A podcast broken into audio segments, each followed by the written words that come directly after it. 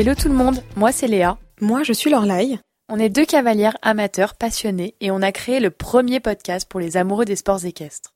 Deux fois par mois, on part à la rencontre d'une personnalité du milieu qui nous parle de son parcours, de son métier et de son quotidien. Et nous voilà de retour pour ce 31e épisode. Alors si je vous dis voltige, ça ne vous dit rien? En toute honnêteté, nous non plus. Avant cette rencontre avec Lambert Leclésio, nous étions des purs néophytes de la voltige. Et pourtant, rares sont les moments vrais et sans filtre, comme celui que nous avons vécu avec Lambert.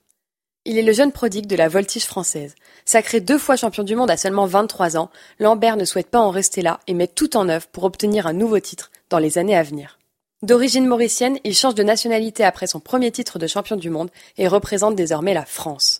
Il quitte alors famille et amis pour s'installer au pôle d'entraînement de l'École nationale d'équitation à Saumur, où il y suit un entraînement physique strict. Son but? Partir à la conquête de ses rêves d'enfant. Nous avons vécu un moment très particulier et nous sommes très fiers de vous faire découvrir une nouvelle discipline à travers l'histoire de Lambert Leclésio. Je vous souhaite une très belle écoute. Cet épisode est rendu possible grâce au soutien de la marque Lamicelle. Pour la seconde fois, Lamicelle a choisi de s'associer à notre podcast pour vous présenter cet épisode ambitieux et passionné. Depuis plus de 20 ans, la marque design du matériel de qualité à destination de tous les cavaliers, de toutes les disciplines. À l'image de ce partenariat avec notre invité Lambert Leclésio, champion du monde de voltige, la Micelle s'engage dans un sport juste, à l'écoute du bien-être du cheval et de celui des cavaliers. La marque opère également une attention très marquée à l'éco-responsabilité et propose chaque jour davantage des gammes produites avec de hautes exigences environnementales. Mais qui mieux que Lambert pour vous parler de l'amicelle au cours de notre échange, Lambert s'est confié sur l'importance de ce partenariat et il nous semble que ces quelques mots extraits de notre conversation illustrent parfaitement le savoir-faire et la qualité Lamicelle. C'est hyper important d'avoir euh, quelqu'un, un partenaire euh, comme Lamicelle, qui puisse nous donner euh, le matériel qui va à la même exigence que ce que nous on demande à nos chevaux. Donc on peut pas se, se dire voilà on se permet d'avoir un cheval qui, qui concourt au plus haut niveau auquel on demande énormément d'efforts et de travail, et euh, d'avoir euh, du matériel de pas bonne qualité. Pour moi, c'est juste, euh, c'est juste pas possible. Comme Lambert Leclésio, comme Benjamin Ayot et comme tant d'autres champions, on vous encourage à découvrir ou redécouvrir le plaisir de monter à cheval grâce au matériel Lamicelle. Allez, c'est parti. Bienvenue dans I Am an Equestrian, le podcast. Belle écoute. Bonjour Lambert. Tu as 23 ans et tu es d'origine mauricienne. Tu portais d'ailleurs cette nationalité jusqu'en 2016 et tu es double champion du monde de voltige. Je crois qu'à partir d'ici, on a déjà annoncé la couleur. Tu es, selon la presse, le jeune prodigue de la voltige et tu ne sembles pas vouloir t'arrêter ici. Donc petit aparté pour toi et pour nos auditeurs, on est des néophytes de la voltige, on n'y connaît absolument rien et la plupart de nos auditeurs sont plutôt tournés à discipline olympique comme nous. Donc on va essayer d'en apprendre un peu plus grâce à toi. Est-ce que tu pourrais commencer en nous racontant qui tu es, ton parcours, comment t'en es arrivé là, quel a été le moment où tu as rencontré les chevaux pour la première fois et euh, à quel moment tu as décidé de faire de la voltige? Donc euh, bonjour, je m'appelle Lambert. Donc euh, comme tu l'as dit, effectivement, je fais de la voltige. J'ai commencé maintenant il y a à peu près 13 ans. alors comment je suis arrivé dans le monde du cheval? J'ai commencé dans un tout petit club à l'île Maurice, qui était pas trop loin de chez moi. Ma sœur elle montait à cheval, donc elle faisait de l'équitation classique. Et euh, j'ai commencé aussi comme ça, donc le, les premiers contacts que j'ai eus avec euh, avec le cheval, c'est en faisant de l'équitation, CSO, dressage, donc euh, comme comme tout le monde. Et la voltige, je l'ai découvert là en un stage d'initiation. Et c'était voilà un stage juste pour découvrir la discipline et je m'y suis mis. Je faisais un peu de gym aussi à côté. Et du coup, c'était quelque chose qui, qui m'intriguait et qui, qui m'intéressait beaucoup. Et je suis resté au fur et à mesure, du coup, je suis resté dans la discipline, j'ai commencé à faire des concours. Et euh, j'aurais jamais pensé arriver à ce niveau-là. Et c'était un rêve, bien sûr, euh, d'enfant de me dire, ah, j'aimerais bien un jour aller faire des concours en Europe. Euh, j'aimerais devenir champion du monde. Je me rappelle, je le disais à mon grand-père quand j'étais petit. Mais c'était vraiment des rêves d'enfant et je pensais, je pensais pas vraiment que ça se concrétiserait comme ça. Du coup, après ta première euh, médaille d'or au championnat du monde, ah, c'était en 2016, tu décides de changer de nationalité. Donc tu étais euh, de nationalité mauricienne, tu courais pour l'île Maurice et tu es passé sous les couleurs françaises. Est-ce que tu peux nous expliquer un petit peu ce qui a motivé ton choix? Je crois que c'était juste avant Tryon. Euh, la question de changement de nationalité, elle s'est posée depuis assez longtemps avant en fait, mais elle s'est pas vraiment faite. Depuis que j'ai à peu près 17, 16-17 ans, réfléchissais déjà à changer de nationalité, à venir au pôle ici à Saumur et de m'entraîner avec avec les autres de, de la voltige au pôle et avoir être un peu plus pro dans ma discipline. Mais c'était un peu plus compliqué parce que j'étais scolarisé à l'île Maurice, donc euh, je, je, vivais encore chez mes parents à l'île Maurice. Et euh, ça a été assez compliqué aussi, je pense, pour eux de se dire, euh, voilà, on laisse notre enfant partir en France alors que nous, on habite à l'île Maurice. Euh, intégrer un pôle, changer de nationalité, ça faisait un peu beaucoup de choses. Donc on a laissé mon, mes années de junior se terminer, donc en 2015. 2016, euh, la question se posait aussi, mais on se disait au fait, si je change de nationalité maintenant, je peux pas concourir les championnats du monde. Parce qu'on a une période de latence de deux ans où au fait on peut pas concourir de championnat ni de coupe du monde. Ce qui fait qu'au fait j'étais j'étais plutôt pas mal cette année-là, j'avais fait des bons concours et je pensais pas, j'étais un peu outsider donc euh, le but c'était pas forcément d'avoir la médaille d'or, mais j'avais quand même une bonne chance d'avoir une médaille. Du coup on s'est dit ce serait un peu dommage de changer maintenant, vaut mieux changer une année d'Europe et euh, concourir les mondes cette année en tant que Mauricien et changer, faire le changement de nationalité après. Alors euh, donc c'est ce que j'ai fait. Cette médaille d'or, elle a été juste euh, géniale et de la gagner pour l'île Maurice, c'était vraiment une fierté pour moi, pour mon pays, pour tous les gens qui m'ont accompagné dans la fédération et chez moi. Mais c'était un moment, je pense, où c'était un peu important pour moi de passer un cap, de justement passer dans un contexte un peu plus professionnel, intégrer un pôle, avoir un suivi plus régulier avec euh, médecins, euh, euh kinés, chorégraphes, euh, des entraîneurs qui sont là en permanence sur le pôle, m'entraîner avec d'autres personnes qui ont un niveau proche au mien. Donc c'est quelque chose qui m'a énormément stimulé de pouvoir changer de nationalité et de vivre tout ça.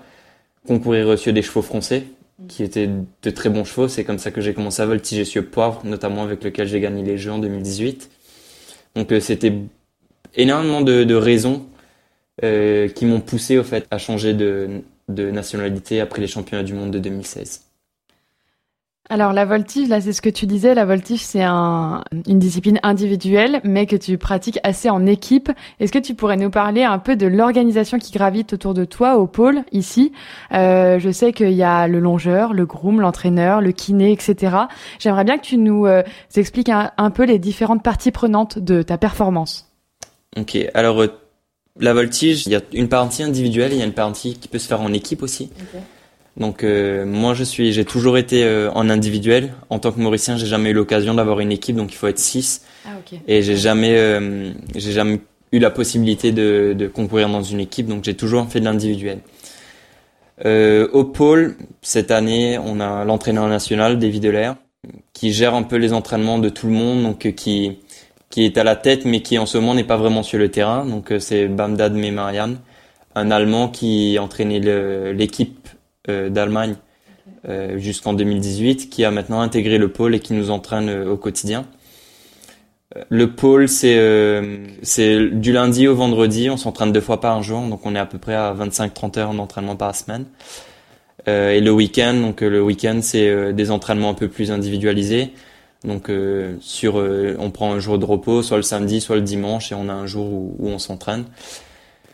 Euh, on a des entraînements à la salle de gym, généralement deux trois fois la semaine. On a trois heures où on passe, euh, on part à la salle de gym, entraînement sur les agrès, donc euh, on fait toutes les accros sur dans les fosses, trampoline. On s'entraîne beaucoup sur les barres, tous les placements internes. Donc on, on a ce côté hyper très gymnaste, je pense qu'on pas, enfin qu'on pas du tout les, les autres du sport équestre. On a énormément de préparation physique, donc je pense qu'on qu'on a trois quatre fois par semaine des, des grosses séances de préparation physique. Donc qu'elles soient générales ou spécifiques. Générales, ce sera plus euh, euh purement euh, jambes, abdos, les bras, donc avec les poids, des abdos, des squats, enfin très général. Et puis euh, de la préparation physique plus spécifique qui est orientée avec les mouvements qu'on doit reproduire à cheval. Donc beaucoup de placements ATR. Donc on est beaucoup en, je sais pas si vous voyez c'est quoi ATR. Oui, c'est l'équilibre. Donc euh, on travaille beaucoup beaucoup sur euh, les mains, stabilisation sur les mains, beaucoup de proprioception aussi pour éviter tout ce qui est blessure. Et en plus de tout ça, on a les entraînements à, cheval qui représentent au fait une, une toute petite partie de notre entraînement. Donc les entraînements, nos chevaux, on les sort à peu près deux fois la semaine. On a trois chevaux de répétition et euh, un cheval de tête, donc euh, qu'on prend pour euh, les concours. Ok. Ça, c'est donc trois chevaux de répétition et un cheval de tête par voltigeur, par personne. Non. Alors le cheval de tête, le cheval sur lequel on fait de la compétition, normalement, il est propre à chacun, donc chaque individuel a son cheval. Ça arrive qu'il y ait deux individuels sur un cheval ou qu'il y ait un, un, parentage avec le cheval, mais généralement c'est un voltigeur, un individuel et son cheval. Euh, les chevaux d'entraînement, par contre, c'est général à ceux qui sont au pôle. On est généralement maximum 3 ou 4 sur euh, les entraînements. Mais ouais, on peut, ça peut arriver qu'on soit à plus, plus de plus d'une personne. D'accord. Est-ce que tu peux nous décrire du coup une semaine type dans, euh, dans ta vie? On imagine que à ton niveau de pratique, tu as un entraînement donc euh, très important, euh, donc physique, tu viens de nous le décrire, mais pas que. Est-ce que toi, tu peux nous décrire un petit peu du coup ta semaine type? Alors la semaine type, je pense que on commence généralement le lundi, à peu près vers 9h, donc de 9h à midi, on s'entraîne en salle. On, a aussi un, un, cheval mécanique, donc sur lequel on peut répéter au fait nos programmes. On a trois programmes en individuel, un programme imposé, euh, c'est-à-dire euh, c'est huit figures, tout le monde a les mêmes figures et on doit les, enfin, les enchaîner dans l'ordre. On a un programme technique avec cinq figures qu'on doit mettre dans un programme d'une minute et un programme libre où au fait on a une minute et puis on est carte blanche pour euh, créer ce qu'on veut avec certaines règles, enfin certaines orientations de groupe structure. On doit pas, par exemple, tu peux pas passer une minute à faire que du debout ou, être que sur les mains. Donc c'est pour harmoniser un peu les, les figures dans les programmes mais tu fais quand même euh, ce que tu veux. Donc là, c'est un programme où tu dois être beaucoup plus original, etc. Donc euh, le lundi, généralement, on est en salle euh, le matin. L'après-midi, on revient en salle à peu près vers 14 heures. Et on a un cheval entre à peu près 16-17 heures. Et quand on finit le cheval, donc on, a les soins et, et on, finit généralement la journée vers 18h30, 19h. Le mardi matin, on part à la salle de gym. Donc on est de 9h à 11h30 midi à la salle de gym. Donc là, c'est préparation physique, on est sur les agrès. Euh, donc euh, voilà, principalement euh, orienté sur ce côté un peu gymnique qu'on doit avoir. L'après-midi, c'est retravailler sur les programmes en salle, donc à, à l'ENE et éventuellement à cheval. Le mercredi matin, on est en salle aussi. On répète beaucoup les programmes, soit le programme technique, soit le programme libre, soit le programme imposé. Ça dépend donc en fonction un peu des semaines et, et euh, des chevaux qu'on sort. Euh, le mercredi à midi, je fais mon cheval à moi, donc mon cheval perso. Et euh, l'après-midi, on, on, fait généralement de la préparation physique. Et on n'a pas de chevaux, donc on finit la préparation physique. On est à peu près 3-4 heures en salle. Le jeudi, on repart à la salle de gym le matin. L'après-midi, on repart dans la salle avec le, cheval mécanique pour refaire les programmes, pour ensuite aller à cheval. Le vendredi, on est en salle toute la journée. Donc le matin, on retravaille les programmes. Je resserre mon cheval le midi et on est re en salle l'après-midi. Le week-end, généralement, on profite pour être un peu plus light, donc euh, pour euh, se reposer un petit peu. Donc généralement, je prends soit mon samedi, soit mon dimanche off. Et euh, l'autre jour, je profite pour faire un entraînement un peu plus light, donc avec principalement des étirements, revoir un peu des, passages de programme, euh, faire euh, deux trois exercices de proprio, passer un peu de temps sur euh, des choses qu'on ne fait pas forcément pendant la semaine, mais reprendre voilà un peu gentiment et rattaquer la semaine après le lundi. Tu as un programme sportif qui est assez strict quand même, tu t'entraînes beaucoup. Est-ce que tu te considères plus comme un sportif athlète professionnel que comme un cavalier parce que là où je veux en venir, c'est qu'on voit que nous, dans nos disciplines, le jumping, le dressage, etc., les cavaliers se mettent euh, tout juste à la préparation physique et à courir un peu le dimanche. Toi, c'est pas du tout pareil. Est-ce que tu es plus un sportif qu'un cavalier au final? Je pense que hum, pour nous, c'est indispensable, au fait, d'avoir euh, ces qualités athlétiques. Si on les a pas, au fait, on peut jamais arriver sur euh, sur un championnat, on peut pas aller concourir des grosses échéances.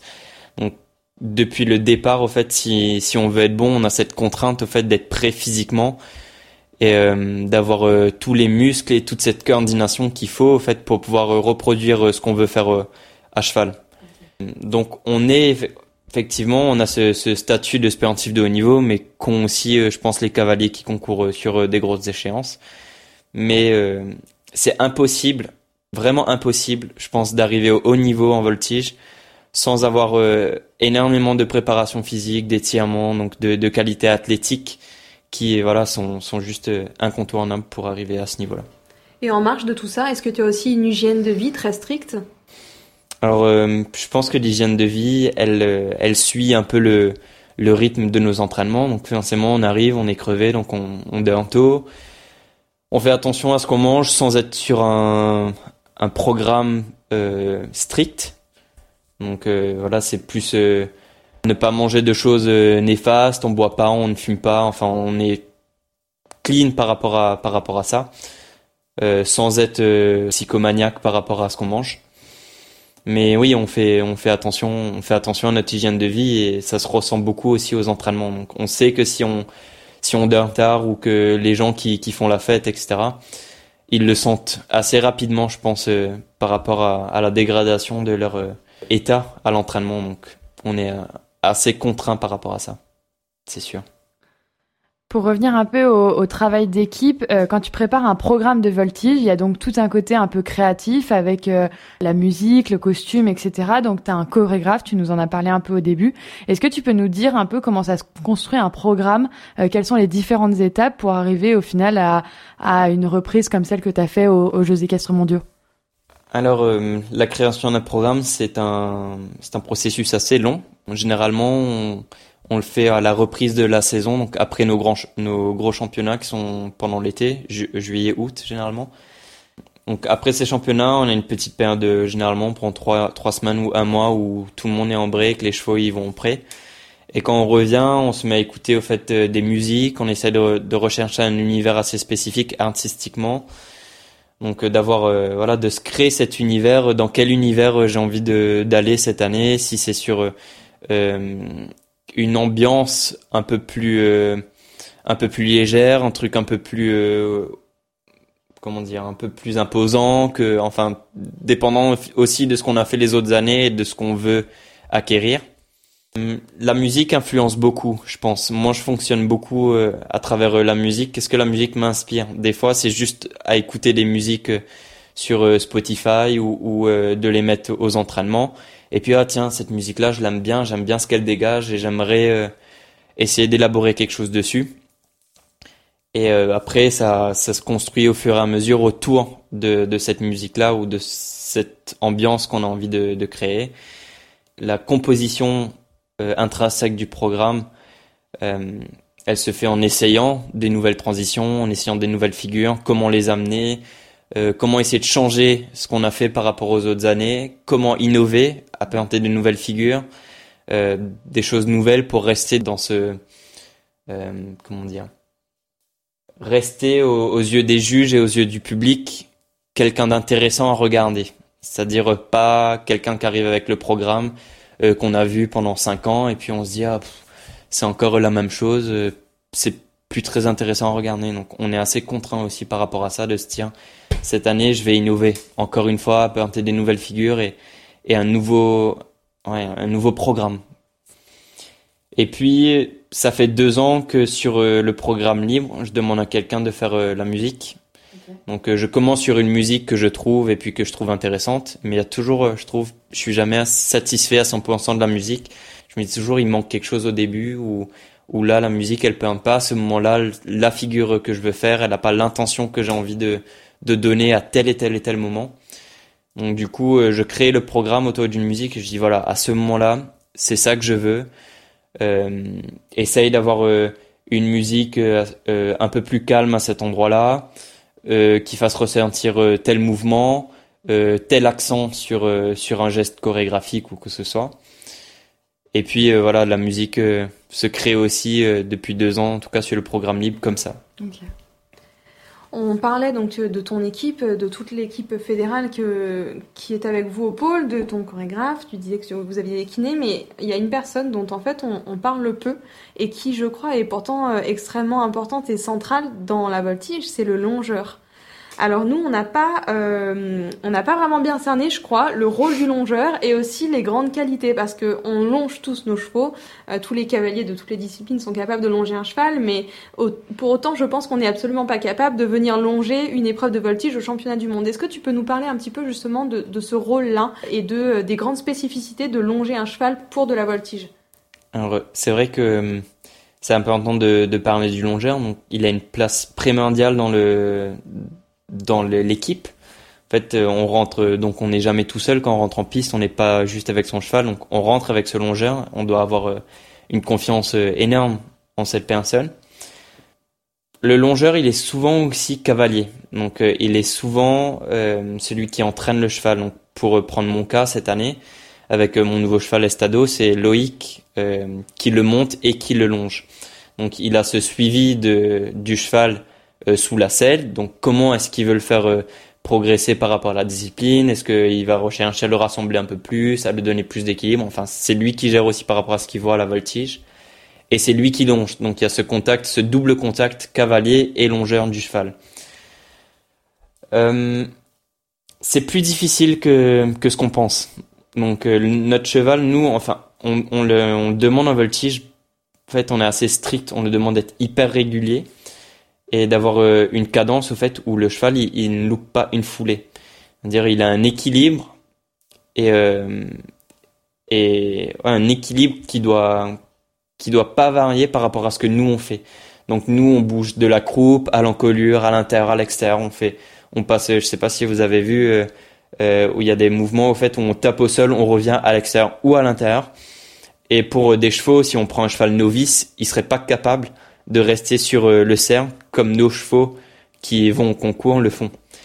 Donc on leur demande voilà cet équilibre, mais surtout cette régularité. C'est-à-dire que nous on fasse une petite erreur ou qu'il y a un, programme voilà qui, s'enchaîne et qui, qui parfois peut être euh, difficile pour le cheval à équilibrer, il doit toujours rester dans cette même cadence. Et le longeur, c'est là qu'il intervient aussi. Il est synchronisé avec le voltigeur et le cheval. Il y a des moments où, euh, quand on crée nos nouveaux programmes, je demande, ok, ici je sens que le cheval euh, il ralentit, c'est un peu plus dur. Le, longeur, il va le relancer un peu avant ou pile sur le moment ou faire une petite action à la longe pour que le cheval il se redresse un tout petit peu à la fraction de seconde où toi tu fais un mouvement pour que ce soit plus, plus facile. Donc il y a cette communication qui se fait entre le longeur et le voltigeur pour que le cheval, au fait, il, il soit au top à n'importe quel moment du programme.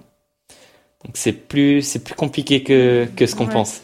Non, en effet, c'est, il a vraiment une place centrale. Et alors, euh, je rebondis sur un truc que tu as dit. C'est lui qui monte les chevaux euh, un peu la semaine. Est-ce que toi, tu montes pas du tout, j'ai l'impression, dans ton programme, de façon classique, j'entends.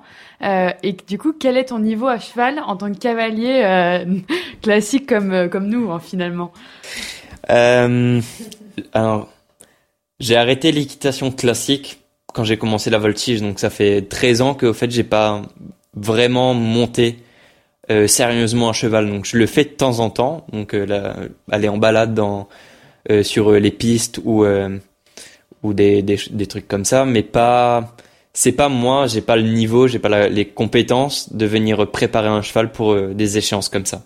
Donc je le laisse à, au longeur, donc en l'occurrence là Loïc, qui qui lui est capable de préparer le cheval pour qu'il soit au mieux de sa forme pour euh, des championnats et pour des, des, grosses compétitions.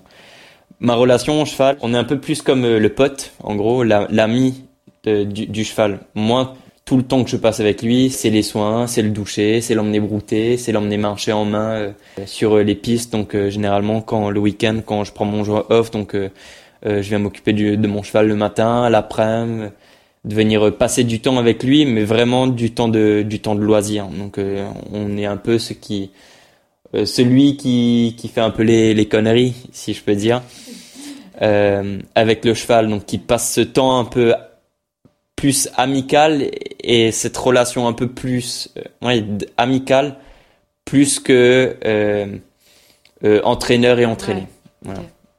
C'est une relation aussi assez importante, je pense, en voltige d'avoir euh, que le cheval, il est entièrement confiance en son voltigeur. Donc je sais que le cheval que je suis en train de mettre, je je sais pas si pour le moment si on met quelqu'un d'autre dessus, s'il sera exactement pareil parce qu'il me fait confiance par rapport à tout, le temps que je passe avec lui. Et je sais pas s'il serait, euh, s'il donnerait aussi facilement confiance à un autre voltigeur à faire tout ce que tu veux sur avec lui quoi. Comment est-ce que tu choisis un cheval de voltige? Qu'est-ce qui fait que, qu'un cheval peut être bon et, euh, et, prédisposé pour faire de la voltige? C'est assez difficile de trouver un très bon cheval de voltige. Nous, euh, après les jeux, quand Poivre il est allé à la retraite, euh, on a pris beaucoup de temps avant de retrouver le, le cheval que j'ai là cette année. on en a essayé, je pense, plus d'une quinzaine, voire une vingtaine et en, vidéo et puis juste euh, juste voir les vidéos à la montre ou euh, critères de taille, de, enfin tous les critères qu'on a, on a sélectionné 35 euh, et puis au final il y en avait peut-être dedans deux qui en valaient la peine pour vraiment faire un bon cheval de voltige. À mon niveau et par rapport à, à ce que mes programmes et puis ma taille, mon gabarit, je recherche un cheval qui est généralement assez grand, donc entre près 1m80 un cheval qui, euh, qui a naturellement un bon équilibre. On recherche des chevaux qui sont de plus en plus orientés dressage, donc qui ont cette, euh, cette capacité à rassembler le galop, qui sont euh, uphill, je sais pas comment on dit en français, qui sont euh, vers le haut et voilà qui ont une bonne qualité de galop. Donc ça devient de plus en plus important. 25% de la note en voltige, c'est la qualité du cheval. Donc on est obligé maintenant d'avoir des chevaux qui ont une bonne qualité de base. Après, une fois qu'on a tout ça, on doit avoir un cheval qui est très très bien dans sa tête. Donc, généralement, on monte dessus, on doit pouvoir aller sur euh, sur la croupe. Euh, le cheval, il doit, si tu passes les pieds euh, juste devant ses yeux, le cheval, ça doit pas, ça doit pas l'inquiéter. Il doit pas être en stress, donc il doit être très très calme par rapport à un voltigeur qui se met à bouger sur son dos. Alors qu'à la base, en fait, ils n'ont pas du tout l'habitude d'avoir quelqu'un qui bouge au-dessus. On a parlé de ton programme à toi et quel est le programme de tes chevaux? Parce que alors du coup ils sont montés par ton longeur, ils sont entraînés. Euh, est-ce que tu peux nous dire un peu Donc tu en as un, un avec lequel tu concours euh, et tu en as trois autres sur lesquels tu répètes. Comment est-ce que ces chevaux ils travaillent tout au long d'une semaine? Euh, Et aussi comment elle est construite la saison de voltige? Est-ce que vous avez un moment de pause, etc. Est-ce combien il y a de concours dans le mois? Enfin de, de concours de, de représentation. Est-ce que tu peux nous dire un peu tout ça? Le cheval, généralement, on voltige deux fois la semaine. Euh, sont des séances assez courtes, surtout avec nos chevaux de nos chevaux de compétition. En fait, on, essaie de les préserver un maximum sur le cercle. Donc, on fait des, des entraînements assez courts. On répète principalement nos, nos programmes sans faire euh, tout ce travail de répétition, donc euh, de mouvements séparément. En fait, on les travaille sur les chevaux de répétition et sur nos chevaux, on profite pour vraiment travailler nos programmes euh, complets. Le reste de la semaine, le cheval il est monté, donc dépendant des séances qui ont été faites en voltige, si ça a été plus ou moins dur ou, pas, euh, le, le, cavalier, donc le longeur, adapte les séances, soit il part en, trotting, euh, soit euh, il le monte plus dressage pour vraiment le travailler sur le plat. Euh, ou euh, une fois la semaine, euh, ça arrive qu'on fasse de la liberté, donc on les fasse travailler en liberté, juste travailler sur les barres pour les délier un petit peu. Mais on saute généralement pas avec nos chevaux, donc ils font principalement du plat, trotting. si on sent qu'ils ont besoin d'un jour de repos, on les emmène juste en balade, donc juste juste ouais, juste balader dans, sur sur les pistes et puis deux fois la semaine la voltige comment la saison elle est organisée, donc tu m'as demandé aussi. Euh, on a avec un cheval généralement deux gros concours. Ah, Et euh, deux gros concours euh, des CVI qu'on appelle donc des concours de voltige international. Et le championnat de France et le championnat d'Europe ou le championnat du monde. Donc ça fait quatre concours, deux internationaux, un championnat de France et un championnat du monde ou un championnat d'Europe. Les championnats donc internationaux, les, les, concours internationaux sont généralement début d'année, donc avril ou mai. Les championnats de, de France sont généralement début juillet et euh, un championnat d'Europe ou du monde qui sont euh, fin juillet, début août ou euh, comme les Jeux, par contre c'était septembre. Mhm. Donc, mais les jeux, c'est c'est le seul au fait qui qui se fait aussi tard. Généralement, on finit notre saison début août, fin juillet, enfin fin juillet, début août. On a après les championnats du monde ou d'Europe un mois de break avec le, cheval. Donc euh, il fait pas de voltige, il va deux, deux semaines, deux trois semaines auprès. On le reprend gentiment au travail et puis on reprend tout doucement la voltige sur euh, des choses simples. Après euh, le deuxième gros concours international de la saison, on laisse généralement le, le, cheval une ou deux semaines sans voltige, donc avec un travail un peu plus léger pour reprendre un peu de force avant de rattaquer la dernière ligne droite de préparation pour les championnats, les championnats de France et les championnats du monde ou d'Europe. Et puis voilà. Voilà, nous sommes déjà à mi-épisode. On espère que Lambert Leclésio a réussi à vous immerger dans son monde, celui de la voltige, et que vous prenez autant de plaisir que nous à découvrir cette nouvelle discipline. Nous prenons quelques instants pour remercier notre partenaire, la marque Lamicelle. Cette année encore, Lamicelle et sa gamme Metalab apportent leur soutien en matériel à de nombreux sportifs qui aiment leurs chevaux. Font partie de la team le Canadien Eric Lamaze, le Belge Grégory Watley, Nicolas Delmotte, invité de notre épisode numéro 15 pour rappel, ou encore Alexandra Francard.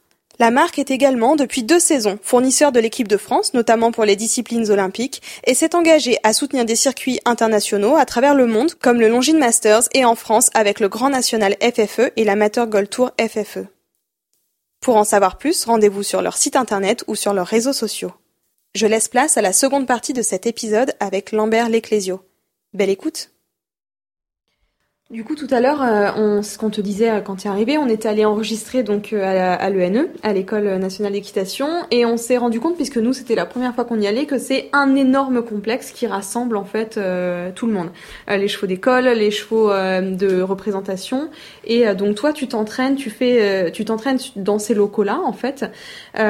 tu es donc encadré par tous les écuyers, enfin encadré, tu es entouré par tous les écuyers du cadre noir.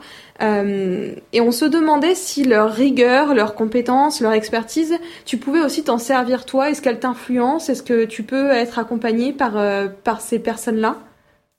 Ces personnes-là? Euh, Accompagné, c'est vrai qu'on les côtoie au quotidien. Par contre, on a une salle qui, qui nous est dédiée au fait on s'entraîne et du coup, quand on est dans cette salle et on s'entraîne avec les autres voltigeurs, on n'a pas ce, ce contact avec eux. Je pense que là où il est plus intéressant, ce contact, c'est par rapport aux, longeurs et aux, cavaliers qui, en fait, montent souvent euh, avec euh, ces écuyers donc, qui parfois demandent de l'aide. Au travail, ils sont très forts euh, à tout ce qui est travail à pied, donc tout le travail de longue graine, etc. Donc je sais que nos chevaux, ils en font aussi. influencés, je pense, par ce travail des écuyers, donc ils se font aider pour avoir de, de, nouvelles façons de travailler. Qui sont, qui sont très intéressantes pour nous aussi en tant que, enfin, dans notre discipline. Et puis oui, c'est, c'est, c'est plus, je pense, de ce côté-là où au fait on est influencé par rapport au travail de nos chevaux et qu'on les côtoie et qu'on demande de l'aide. Euh, est-ce que tu trouves que le cheval, euh, voilà, est-ce que je devrais le travailler plus comme ci, plus comme ça? Comment tu le trouves par rapport à la semaine dernière? Donc il y a des échanges qui se font comme ça. Là où on profite vraiment de, du cadre, enfin de tout ce qui est mis en place à l'ENE, c'est l'heure des représentations. On peut participer aux représentations de PPCN, donc les jeudis matins, on a des représentations les, matinales, euh, qui nous permettent au fait de répéter nos programmes avec musique euh, et un, un, public. Donc euh, c'est pour nous c'est c'est ce qui se rapproche le plus de la compétition, de se mettre le cheval et nous dans dans cet esprit de, oui, de, de, compétition, de préparation du programme, un peu plus sous pression, euh, avec euh, plus de facteurs euh, que, qu'à l'entraînement. Et puis, c'est vrai que nos détentes aussi, on les partage avec les écuyers, donc il y a beaucoup, ils travaillent leur reprise en même temps, donc il y a beaucoup de choses qui se passent autour du cheval pendant la préparation, qui fait qu'au fait, quand on arrive sur un concours classique, ben c'est chacun sa piste, les choses sont plus plus délimité et plus simple. Euh, et du coup que plus simple aussi et bénéfique pour euh, nos, chevaux qui préparent euh, des concours. On a parlé de ta préparation physique tout à l'heure, mais j'aimerais bien parler de ta préparation mentale. Parce que tu es quand même à 17 ans, sixième des championnats du monde de Caen. Ensuite, tu es devenu champion du monde à 19 ans au Mans en 2016 et de nouveau en 2018 à Tryon. Et on sait que les championnats du monde en voltige, c'est ce qui constitue la plus grosse échéance vu que ce n'est pas une discipline olympique. Comment est-ce qu'on gère une telle pression à cet âge-là? Parce que le plus difficile, c'est encore de réitérer une telle performance, et tu l'as fait. Donc, est-ce que tu as été entouré ou pas du tout? Comment est-ce que tu as vécu les championnats du monde de, de Tryon et les autres d'ailleurs? Euh, Je pense que toutes les années ont été très très différentes. À Tryon, quand j'avais 17 euh, ans, c'était pour moi, c'était un championnat du monde fun. Donc, euh, c'était pour euh, prendre de l'expérience, pour vraiment pour plus pour m'amuser en quelque sorte même si voilà je me suis je me suis entraîné vraiment dur et j'avais j'avais pas cette idée de me dire il me faut une médaille il faut que il faut que je sois dans les dans les meilleurs etc c'était vraiment plus voilà on y va c'est cool déjà de, de pouvoir participer à un, à un événement comme celui-là donc c'est vrai que j'avais pas du tout de pression à me mettre à, à ce moment-là la pression est venue après donc déjà en 2015 parce que j'avais fait euh, j'avais fait une bonne impression euh, sur euh, en 2014 à Caen et tout le monde s'attendait du coup à ce que je gagne les championnats du monde junior en 2015. C'était les premiers championnats du monde junior. Et au fait pour moi ça a été une année très très très compliquée. Déjà au début de l'année en, en avril j'ai eu mon cheval de tête que j'avais à Tryon qui est décédé d'un accident donc euh, d'un accident euh, très grave. Donc il s'était euh, à l'entraînement, il, il avait fait, enfin il avait fait un peu le con et puis il s'était fracturé un membre, qui fait qu'on a dû l'euthanasier. Et la saison a été très très compliquée. J'ai commencé à voltiger sur un autre cheval les deux mois qui ont précédé les championnats du monde junior. Deux semaines avant les championnats, le cheval était boiteux. Donc c'était un cheval déjà que je connaissais pas bien et donc du coup on n'a pas voulu prendre le risque de se dire voilà c'est un cheval qui peut-être ne passera pas la visite. Donc euh, j'ai été euh, dernière minute sur un cheval que euh, je connaissais pas. Et ça a été très très dur, cette pression qui a été mise sur mes épaules en mode il faut qu'il gagne, il va gagner. Et ce manque de préparation que j'avais parce que je me sentais physiquement pas prêt, j'étais pas bien sur sur le cheval, j'avais pas eu le temps de bien me préparer comme il faut. Et puis donc ça a été un championnat, disons que j'ai j'ai été en dessous, très en dessous de ce que j'étais capable de faire. Donc j'ai eu une médaille, j'ai eu la médaille de bronze cette année-là, mais avec une certaine frustration de me dire euh, que voilà, les choses sont pas passées comme je voulais. C'est, euh, je pense, une certaine rage, enfin, une frustration qui s'est créée cette année-là, qui m'a fait au fait euh, gagner en 2016. Donc qui c'est elle qui m'a qui m'a qui m'a fait au fait me dire ok c'est bon maintenant je vais vivre en France je vais m'entraîner avec la compagnie de rock euh, et je vais euh, tout faire pour euh, pour être meilleur et c'est là au fait où je me suis entraîné vraiment vraiment très très dur où euh, énormément de préparation physique où j'ai énormément bossé sur mes programmes et une saison qui au fait s'est plutôt bien passée un peu plus difficile au début parce que je me mettais avec le cheval c'était un moment où voilà je me mettais un peu avec mais euh, voilà, une fin de saison où je me dis voilà maintenant je peux, je pourrais avoir une médaille. Donc euh, sans forcément avoir la médaille d'or, mais je pourrais au fait avoir une médaille. Et déjà pour une première année de senior, euh, ce serait juste incroyable. Et puis les choses ont fait que au fait ben j'ai gagné le championnat. Ça a été un championnat avec des hauts et des bas. Donc une première manche qui était vraiment très très bien, un programme technique où au fait je repasse troisième parce que les, les j'avais fait un programme où au fait j'avais encore cette pression au fait je me dis waouh euh, je suis premier après la première manche et puis euh, j'ai perdu la concentration sur euh, le troisième programme et je l'ai récupéré sur le dernier libre en gagnant de quelques millièmes, donc de très très très très près. Mais c'était quand même à ce moment-là, j'ai énormément pris confiance de me dire voilà c'est ma première année de senior, personne n'a déjà gagné un championnat du monde à sa première dans sa lors de sa première année de senior. Donc c'est vrai que ça m'a donné beaucoup de confiance pour euh, la préparation 2018.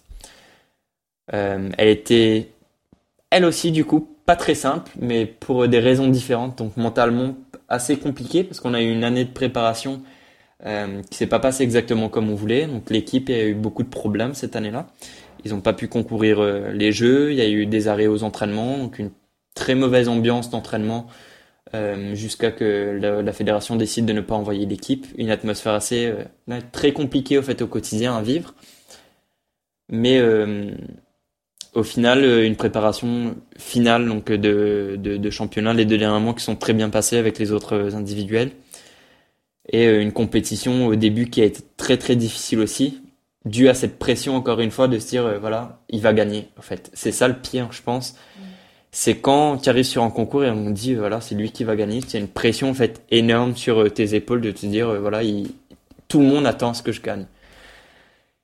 Et euh, cette deuxième manche à, au jeu, c'est, je pense que c'est à partir de ce moment-là où je me suis vraiment servi de mes échecs d'avant, donc de 2015 et de d'une d'une de ces manches par exemple, enfin en 2016, qui me font dire euh, voilà, écoute c'est bon, tu mets cette pression-là de côté, tu t'es entraîné comme un fou pour préparer ces championnats-là, tu es capable de faire tes programmes, euh, ton cheval il est bien, et puis euh, voilà, c'est tout simple, tu peux le faire.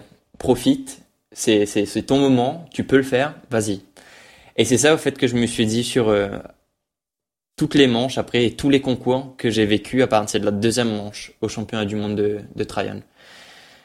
Voilà, donc euh, Tryon fini, on finit euh, très beau championnat, part à la retraite énormément d'émotions aussi sur euh, ces derniers, les derniers passages, parce qu'à chaque fois je me disais, c'est le dernier programme libre que je fais sur Prov. C'est le dernier programme libre que je fais sur Prov. C'est la dernière fois que je voltige dessus. Donc il y avait ce côté un peu très euh, sentimental. très sentimental, ouais, qui fait que en fait on s'est transcendé sur euh, les deux dernières manches et on a repris le, la tête de la compétition. On, on a su envoler le, le classement sur sur la dernière manche. L'année dernière, une année un peu compliquée aussi au début mais euh, pour euh, encore une fois pour des raisons différentes. C'est qu'en fait Poivre il était allé à la retraite, donc euh, il y avait cette recherche du nouveau cheval et je commençais à voltiger un cheval suisse. Donc je faisais des allers-retours en Suisse, donc ça me changeait pas mal mon quotidien. J'étais plus en permanence au pôle, j'étais un peu au pôle. J'allais très régulièrement en Suisse. Et puis donc j'avais des allers-retours assez fatigants aussi. Et les premiers concours qui se sont pas très très bien passés. Donc J'étais, euh, j'ai gagné mes, mes, concours avec le, cheval suisse, mais toujours euh, euh, à quelques millièmes, donc très très proche des autres, pas satisfait des programmes, un cheval très tendu, rapide, pas serein, et euh, des championnats de France où je fais une chute sur mon premier mon premier programme libre. Donc en fait, on se dit voilà, les championnats du monde, les championnats d'Europe, c'est dans une semaine, ça va pas là, là ça va pas. Et puis euh, beaucoup de gens qui me disaient ah, est-ce que tu est-ce que tu es sûr euh, de vouloir aller sur euh, ce cheval là c'est peut-être pas un cheval pour toi il est peut-être trop compliqué et puis j'y crois jusqu'au bout. Je me dis bah voilà écoute j'ai fait toute ma saison dessus on a travaillé comme des fous on, y va peu importe ce qui se passe et le cheval a été juste incroyable il a été juste nickel sur les championnats d'Europe qui fait qu'on a gagné toutes les manches imposé, premier libre à la Coupe des Nations. Donc on fait médaille d'or en Coupe des Nations, du coup, avec l'équipe et un autre individuel. Je gagne le programme technique et je gagne le dernier libre. Donc on gagne tout le, on gagne toutes les manches. Et ouais, je pense que c'est aussi une, cette compétition-là, elle se serait pas passée comme ça si j'avais pas eu ce bagage avant. Euh, et cette préparation sur des gros concours à gérer cette pression, en fait, de devoir être bon dans des conditions difficiles. Et puis, ben, cette année, on, on, verra bien. Je prépare, je prépare mon nouveau cheval que, que j'adore. Je pense que c'est le, le, meilleur cheval sur lequel j'aurai jamais la chance de voltiger. Et euh, on espère euh, que le mieux pour, euh, pour la suite. C'est une des images quand on a préparé ton interview, puisque nous, on n'est pas très très pas très calé en, en, en, voltige. On a regardé beaucoup en fait euh, d'interviews de toi et on a regardé aussi tes programmes. Et c'est une image qui nous avait marqué. On t'a vu euh, à Tryon. Alors je sais pas dans quelle euh, dans quelle partie de, de la compétition c'était, mais descendre et aller directement en fait embrasser ton cheval. Et, euh, ah et je l'avais, je me l'étais noté en me disant c'est euh, on, sent tout de suite en fait que tu as que vraiment une complicité avec ce cheval et c'est le premier geste que tu as fait en descendant en sachant que tu venais d'être médaille d'or en fait. Mmh. Euh, je pense que c'est les deux enfin surtout sur euh, le dernier libre mais sur sur la dernière manche au jeu donc le programme technique et le programme libre. On avait fait un début de compétition avec Poivre très crispé, en fait, en dessous de ce qu'on était capable de faire. Le cheval, il était pas très bien, il était tout tendu, enfin pas dans, pas bien dans sa peau. Moi non plus d'ailleurs, donc ça, ça marche souvent de, pair. Si un n'est pas bien, l'autre il est pas bien, c'est comme ça. Et puis euh, la dernière manche, on s'est juste dit, voilà, écoute, le cheval, c'est, la dernière fois qu'il, est en compétition. On va en profiter. En fait, c'est un cheval juste génial. Il a, il a tout donné. Donc, il a une santé hyper, euh, il avait une santé hyper fragile. Donc, on se dit, est-ce qu'on sera déjà capable d'aller euh, jusqu'au bout de la saison? Est-ce que le cheval, il va tenir le coup? Donc, il a été juste, juste incroyable. Ça a été un, vrai guerrier. Il a fait le vol. Il a, fait, enfin, il a, il a fait toute une saison où, en fait, il a été irréprochable. Et euh, ce, dernier libre, surtout, c'était une, enfin, une émotion immense parce que je me dis, voilà, c'est, on l'a fait, au fait. On, on s'est libéré de tout ce poids qu'on avait sur euh, nos épaules et on a juste été euh, beaucoup mieux que ce qu'on ce qu'on pouvait attendre. En fait, on a juste fait un on a juste fait quelque chose de nickel. En fait, on a fait mieux que ce qu'on pouvait espérer faire. Et du coup, c'est vrai que là, tu me dis merci quoi. Enfin, c'est grâce à toi aussi parce que si si c'était pas toi, euh, si c'était pas ce cheval là, ça aurait pas été la même, euh, je pense, pas la même manche, pas le même concours.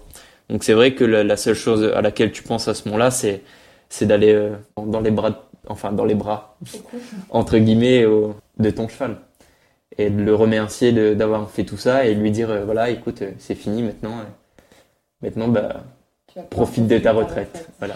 Euh, et d'ailleurs, on, s'était noté juste après, mais euh, quand, donc, quand tu termines ton passage, euh, alors là, il avait écrit dans les, dans les questions, euh, tu es très ému. Et en effet, je pense que c'est énormément de sacrifices. Comme tout sportif de haut niveau, t'as pas une vie tout à fait normale. Euh, c'est beaucoup d'entraînement physique, etc. Que tu mènes depuis plusieurs années.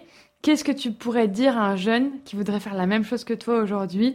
Est-ce que tu lui dirais que, que vas-y, fonce, c'est super ce que je fais, donc fais-le aussi Ou est-ce que tu lui dirais, bah c'est dur et accroche-toi vraiment quoi Je pense que les deux. Ouais. Donc euh, c'est sûr, euh, il y a énormément de sacrifices, donc on n'a pas, euh, on n'a pas, je pense, cette vie sociale par exemple de tous les gens de, de mon âge qui peuvent avoir. Donc aller faire euh, la fête, c'est un tient tout le temps, boire, euh, déconner. Enfin, nous, c'est des choses qu'on qu'on peut pas vraiment faire, enfin, qu'on ne fait pas.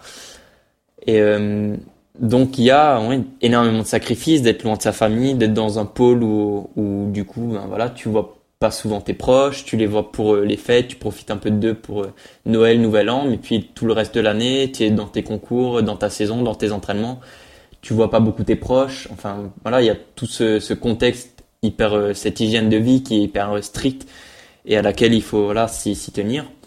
Mais euh, je pense que ça en vaut vraiment la peine. Donc on vit euh, on vit juste des trucs euh, extraordinaires, on vit des trucs incroyables, tous ces, concours, de voyager à l'étranger. Donc à Tryon, quand, on a voyagé avec les chevaux pour aller à l'autre bout à l'autre bout de la terre pour aller faire un concours, participer à des championnats du monde, des grosses échéances, tous les sacrifices qu'on fait, à la fin ils nous sont rendus en quelque sorte.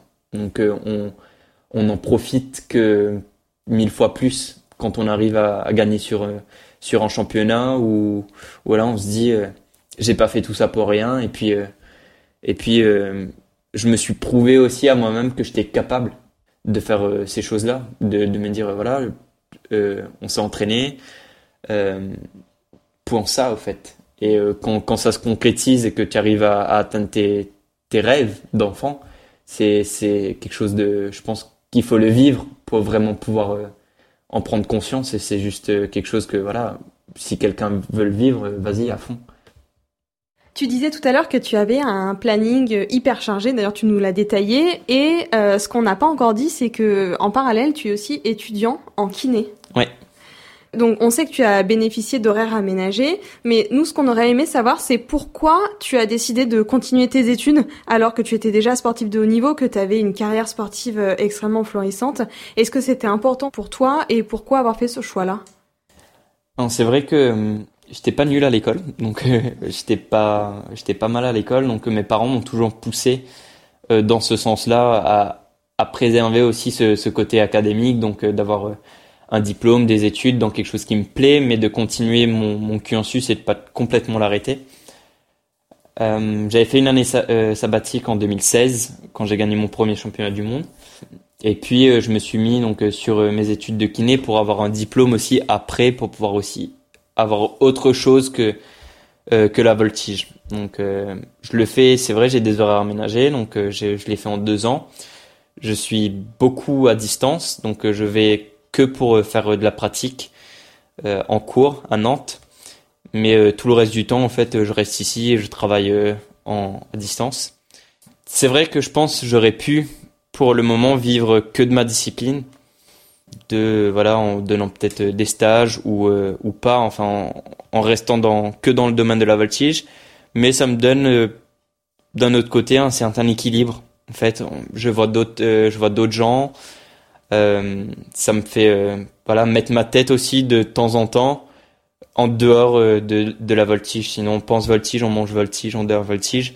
Et à un moment donné, euh, je pense que c'est bien aussi de pouvoir déconnecter, faire autre chose, mettre ta tête dans un, autre truc pour revenir encore euh, plus frais et plus disposé dans, dans ta discipline à toi. Et kiné, oui, c'est quelque chose que j'aimerais bien que j'aimerais bien faire après. En parallèle aussi, peut-être juste d'être d'être entraîneur, ça me plairait bien. de rester je pense euh, c'est pratiquement sûr euh, que je resterai dans le domaine de la voltige après euh, ma saison, enfin après ma, ma carrière sportive à moi. Mais j'aurai cette double casquette aussi de me dire que je suis pas restreint et fermé euh, qu'à la voltige. Combien de temps euh, environ un voltigeur peut peut, peut faire peut, vivre en tant que sportif de sa discipline. Parce que tu nous dis que après tu aimerais bien devenir entraîneur. Donc euh, ça c'est un élément qu'on qu'on qu'on ne connaissait pas. Donc c'est top que tu nous le dises. Euh, mais combien de temps est-ce que tu pratiques la voltige en fait? Jusqu'à quel âge? Mmh, alors ça dépend. En équipe c'est possible de continuer un peu plus longtemps. Donc euh, c'est c'est un peu moins physique parce qu'au fait chacun va jouer sur euh, ses forces et en individuel, sont souvent des, des, enfin des, des carins qui s'arrêtent un peu plus tôt parce qu'on te demande d'être bon dans tous les domaines. On te demande d'être euh, hyper euh, rigoureux euh, dans tout. Tu peux pas négliger un certain aspect de certaines figures de de la de la voltige. en tout cas à ce niveau-là. Ce qui fait que on arrête entre 25 et 27 ans donc euh, assez jeune quand même, mais je pense que c'est assez similaire à la à ce qu'ils font en gym, donc en gymnastique. Tu demandes euh, énormément de, de contraintes, donc d'efforts à ton corps, et à un moment donné, tu sens que, enfin, je suis pas arrivé à là encore, mais je pense que tu dois sentir que, en fait, ton corps il suit plus le rythme de d'entraînement et euh, et ne peut plus progresser autant euh, qu'avant. Après, mon cas, il est un peu différent, donc il est un peu particulier parce que j'ai commencé à être euh, au pic de, de ma forme jeune. Donc euh, j'ai gagné mon premier championnat du monde à 19 ans. Et généralement, on gagne des championnats du monde. Donc, euh, par exemple, Jacques avant moi ou même Nico, Nicolas Andréani avant, ils ont gagné leur premier championnat dans ces 25-27 ans, donc dans assez tard, au fait. Donc moi, je me suis dit, que je continuais au fait encore euh, après les Jeux de 2018 encore une année, enfin un cycle de Jeux équestres, donc jusqu'en 2022. On ne sait pas s'il y aura vraiment des Jeux équestres ou pas, mais en tout cas je me suis donné euh, cette limite de me dire voilà je continue pour un cycle de 4 ans parce que je sais que euh, j'ai encore énormément de marge de progression sur plein de choses à, à faire. Donc c'est maintenant des, des millièmes, des, des, des détails, mais j'essaie vraiment de voilà de me créer maintenant un propre univers, un style euh, particulier qui fait en sorte que voilà dans j'espère que dans 10 ans, 20 ans, ben, les gens se rappellent de moi pour euh, ce style ou ce, truc que j'ai pu euh, emmener à la voltige. C'est hyper intéressant ce que tu dis parce qu'un cavalier euh, d'équitation classique va faire du faire des concours jusqu'à très tard. Enfin, on a interviewé Michel Robert qui a 71 ans et qui concourt encore euh, aujourd'hui, alors que vraiment la voltige c'est très très court. Je pensais pas qu'on finissait aussi tôt. Du coup, finalement, ces moments-là, t'en profites pratiquement encore plus, quoi. Enfin, c'est vraiment comme les sportifs. C'est ça, c'est euh, c'est sûr que 71 ans, je pense que je serais pas capable de faire euh, de faire encore ce que je fais à cheval. On a oui, on a des on a des saisons très courtes, enfin des enfin des, des carrières très courtes mais très très intenses. Euh, mais physiquement, physiquement c'est assez épuisant. Donc euh, je pense que quand on arrive à la fin, on sait que voilà, on est sur euh, on est sur la fin. Et mon choix à moi, c'est de me dire que j'ai pas envie après un début de carrière en senior qui est aussi bon, enfin, de, de me dire que j'arrête quand je commence à être moins bon ou quand les quand les concurrents commencent à être meilleurs que moi. Donc, j'aimerais, ce serait mon, mon rêve de pouvoir arrêter à mon top à moi, donc de me dire voilà, j'ai emmené ce que le maximum de ce que je pouvais donner à ma discipline et maintenant je je peux plus peux plus la donner plus. Et euh, je m'arrête aussi euh, en termes de compétition au top, c'est-à-dire euh, j'ai pas envie d'attendre euh, de faire euh, les années trop où tu finis à descendre, descendre, descendre, et puis dégringoler du classement. Donc voilà, j'aimerais, j'aimerais vraiment m'arrêter au, top. Aujourd'hui, donc tu es quand même, bah, tu disais, tu étais le plus jeune à gagner un championnat du monde, tu es multimédaillé, on espère que c'est pas fini et tu es très bien entouré et on voulait, euh, on voulait parler un petit peu de tes partenaires parce que justement tu es très jeune, tu as un, un, palmarès incroyable donc forcément tu portes les couleurs des partenaires très haut. Aujourd'hui cet épisode on l'a enregistré comme on te l'avait dit en partenariat avec la Micelle. On aimerait bien comprendre euh, quelle est l'importance des partenaires dans ton évolution et notamment euh, de la Micelle. Qu'est-ce que ces partenariats-là t'apportent euh, au quotidien dans la recherche de la performance? Les partenaires, je pense à ce niveau-là, ils commencent à être très très importants en voltige pendant des années. Au fait, on n'a pas été trop sous le feu des projecteurs. Par, on cherchait pas au fait d'avoir euh, des partenaires ou, des gens qui nous accompagnent, mais euh, on est de plus en plus à cette recherche justement de faire que notre discipline soit un peu plus professionnelle. Donc euh, on s'entraîne euh, comme des professionnels à notre niveau et c'est vrai qu'on a besoin aussi de cet accompagnement de partenaires qui eux aussi sont professionnels. J'ai CWD depuis 2016 euh, pour le matériel de voltige. Euh, donc le fait le tapis, donc euh, l'équipement propre en fait à notre discipline. Très important d'avoir un, matériel adéquat pour euh, pour aller au, plus haut, haut de tous les concours. Et euh, la Micelle, au fait, euh, je les ai contactés après les Jeux. Donc on était allé faire une photo, au fait, avec eux après euh, avoir gagné en, en 2018 à Tryon. Et je les ai appelés en me disant bon bah ça marche ou ça marche pas. Voilà, j'aimerais j'aimerais avoir un partenaire comme vous pour pour avoir du matos pour mon cheval. Donc j'avais le projet d'avoir un nouveau cheval, etc. Et à la base j'avais presque pas de matos, au fait. Et du coup je me disais voilà, c'est hyper important d'avoir quelqu'un, un partenaire comme la Micelle, qui puisse nous donner euh, le matériel qui va euh, à la même exigence que ce que nous on demande à nos chevaux.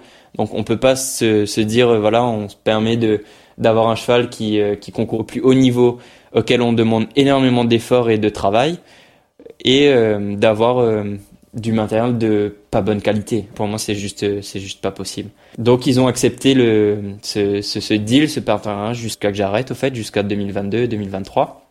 Pour moi, ils ont été irréprochables. Enfin, ils m'ont toujours euh, donné le, le, le, meilleur du meilleur euh, du matos. Donc, ils ont toujours été, ah, vas-y, tu prends ce que tu veux, essaye les comme best. Donc, ils ont une nouvelle, euh, une nouvelle gamme donc de Combest avec au fait des il y a des fibres infrarouges. Enfin c'est c'est toute un, une technologie au fait qu'ils sont en train de développer et qui est juste qui est juste top. Donc euh, maintenant j'ai j'ai les bandes au travail euh, de de Combest. J'ai la couverture euh, après les après les entraînements qui qui au fait permet au cheval de récupérer beaucoup plus rapidement. Les guêtres de repos Combest qui permet au cheval voilà les tendons ils ils, euh, récupèrent beaucoup plus vite. Donc, après le, travail, quand ils sont un peu chauds, en fait, ils, ils reviennent beaucoup plus vite à la température euh, normale, ce qui permet d'éviter tous ces risques de tendinite et euh, toutes ces, blessures aussi de, fatigue, etc. du, cheval. C'est juste indéniable que aujourd'hui c'est hyper important d'avoir du matos comme ça. Et puis voilà, il y a ce petit côté un peu extra aussi, ce côté un peu chic parce qu'il nous donne, c'est vrai, des, des, des les, toutes les couvertures de la gamme France, etc. Donc ça me permet de, de crâner un peu euh, dans les écuries et dire ah, voilà, mon cheval c'est le plus beau. Voilà, donc euh, c'est non, c'est hyper important. Merci beaucoup Lambert. Euh, pour, pour cette interview. On, on, avait une dernière question où on te, te demandait euh, quels étaient tes projets dans 10-15 ans. Mais bon, je crois que tu y as un peu répondu Moi, quand même. J'avais une question qui me reste à l'esprit. Tu nous disais donc, enfin non, si on fait le bilan de cette interview, tu as 23 ans, tu es étudiant en kiné, tu es multimédaillé, euh, tu as déjà une vision très précise avec des projections très précises de ce que tu veux faire pour les, la suite, les quelques années qui te restent dans ta carrière. Mais est-ce que tu as encore des rêves? Euh, Est-ce que j'ai encore des rêves? Oui, c'est sûr. Euh, déjà, je pense que en ce moment, le, mon plus grand rêve, ce serait de, de gagner des championnats avec mon nouveau cheval. C'est la première fois, au fait, que j'ai vraiment un cheval que je débute, donc que je mets au haut niveau et avec lequel euh, je vais concourir et finir, au fait, ma, ma carrière sportive. Donc, en fait, c'est, c'est mon dernier cheval, en gros. Et euh, j'arrêterai euh, si, si l'année prochaine, il, il est pas bien. Enfin, ça devrait pas, mais si jamais il y a, y a un problème et que, qu'il arrête, j'arrêterai avec lui. Donc, je me dis, voilà, c'est, c'est mon dernier cheval et, j'aimerais vraiment, en fait, euh, être au top avec lui et qu'on ait cette image au fait de quand on repense dans dix ans, voilà, qu'est-ce que tu te rappelles de, de Lambert, que qu'on ait cette image de moi avec ce, ce cheval sur euh, des grosses échéances. Voilà. Donc ça c'est mon plus grand rêve, c'est sûr. Après, euh, on verra au fur et à mesure. Déjà, je pense que c'est un c'est un grand rêve, donc euh, si je le réalise, j'en aurai d'autres certainement. En tout cas, on te le souhaite. Et nous, bah, maintenant, c'est sûr qu'on va te suivre dans tes prochaines échéances. J'espère qu'on aura aussi contribué à mettre un peu la voltige en lumière euh, dans, dans, notre média. Euh, et puis, euh, bah, nous, on, te suit vraiment, franchement. On te souhaite tout le meilleur. on te souhaite tout le meilleur. Et en tout cas, on a vraiment adoré euh, cet enregistrement. Donc, euh, merci beaucoup d'avoir passé une heure de temps avec nous. Et, merci à vous. Et bonne chance pour la suite. Merci. On espère que cet épisode vous a plu. Vous pouvez retrouver l'Amicelle sur leurs réseaux sociaux où ils y sont très actifs et évidemment sur leur boutique en ligne rglamicelle.com. Mais aussi Lambert qui publie aussi très souvent des posts et stories où il prend plaisir à vous emmener dans son quotidien de sportif et de voltigeur. N'hésitez pas à nous faire part de votre ressenti sur cet épisode et vous pouvez aussi écrire à Lambert qui sera sûrement très heureux d'avoir vos petits commentaires. Dernière chose, comme vous le savez, vous pouvez continuer à nous soutenir via notre plateforme sécurisée et gratuite Tipeee. On se retrouve le 22 juillet pour le dernier épisode avant une petite pause. À très bientôt.